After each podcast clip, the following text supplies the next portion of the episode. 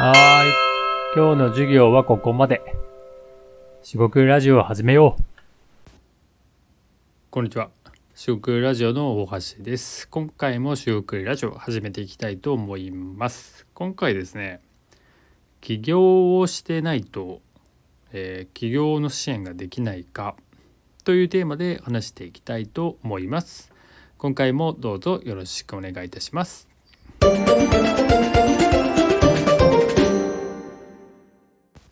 はい、四国ラジオの大橋です。今回ですね、起業してないと起業支援はできないのかというですね、えーメモがありまして、まあ、そこから話してみたいと思います。で、結論ですが、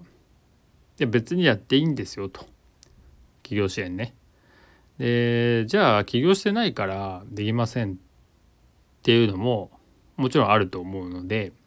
実際はですよ実際はえーっと人によるんですが起業を支援するって言いつつえーっとですね起業を、えー手伝ってえー自分は起業してないんでそのえっとやってる人から学びながら精度を上げていくと。でこれでいやいやそれはあの詐欺じゃないかとやってないのにねでもですねあの、まあ、ここ倫理とか信頼とかもいろいろあるんですけどえっと前後っていうのがあるわけですね。物事のそのえっと宣言した時にできてないけどできるようになるっていうのを、まあ、詐欺というのかここかなり怪しいというか難しいところでしてじゃあ今現時点でできないことを掲げていけないのかっていうことも言えますから結局ですねまあ個人の捉え方とか心情とか環境とかタイミングとかねいろいろ出てくるのであのまああえて言うと別に起業してなくても起業支援ってやってもいいよなっていうふうに思ったりします。で例えばもうちょっと細かく言うと例えば税理士とか、えー人って別に起業はしてないんですよね。で税理士で起業したっていうののここここねここ難しいとこなんですけど税理士の人別に焦げしてるわけじゃなくて、えー税理士っていうスキルがあってやるって多分独立が近いんですよね。でなりわいとしては税理士業をやってた人が税理士として独立するっていうのは皆さんイメージしやすいのかなと思うんですが、まあ、例えばねプログラマーねやってた人が、えーっと独立してプログラミングをフリーランスでやるとかねこれ独立なんですよね。で企業と独立の厳密な違いというのは一応ここではもう長くなるんで説明しないんですがちょっと違いはありそうだなぐらいの感じです。で企業はなりわいを起こすのでえーっとですね企業支援する人がみんななりわいを起こしているかっていう話で企業支援っていうなりわいでもあるってことがあるんですよね。ここが分かりづらいかなと思ったりします。ででなんですが、まあ、例えばですよ本屋で、えーいろんな人に本を紹介するっていうビジネスを立ち上げたとするじゃないですか。でも本屋がなくても多分できるんですよ。実際ねあのできると思います。ただ、まあ、その集客どうするとかあの信頼してもらえるかとかねそれはボロボロの難しさとか、えー、と語り進めないとかねいろいろあると思うんですけど、まあ、できそうなんですよね一応ね論理的に。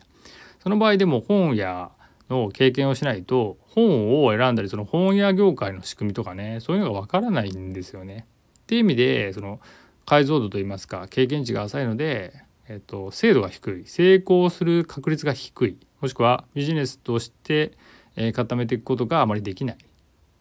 ていうのでもう伝わったかもしれないですけど起業し起業してない人起業支援やると何が起きるかって言ったら起業支援するために何が必要かがわからないっていう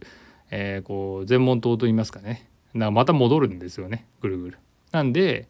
起業をしてみようとして起業をしたで起業するって何かとかもねどんどん考えてもらって起業することで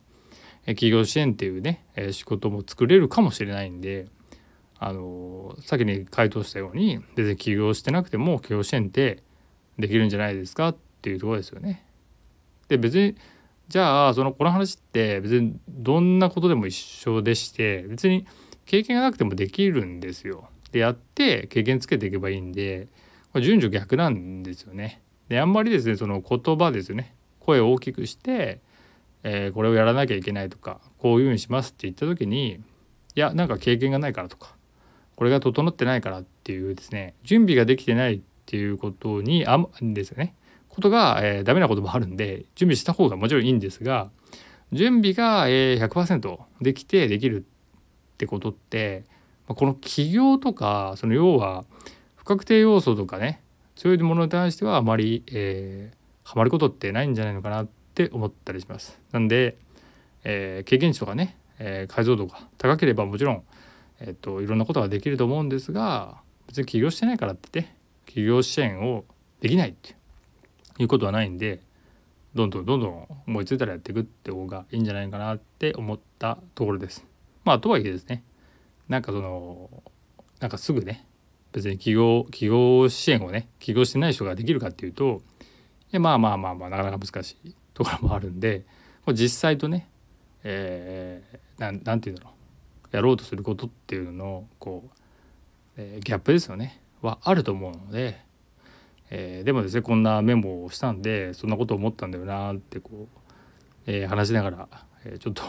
思っていました。まあしつこいですけども別にえっ、ー、と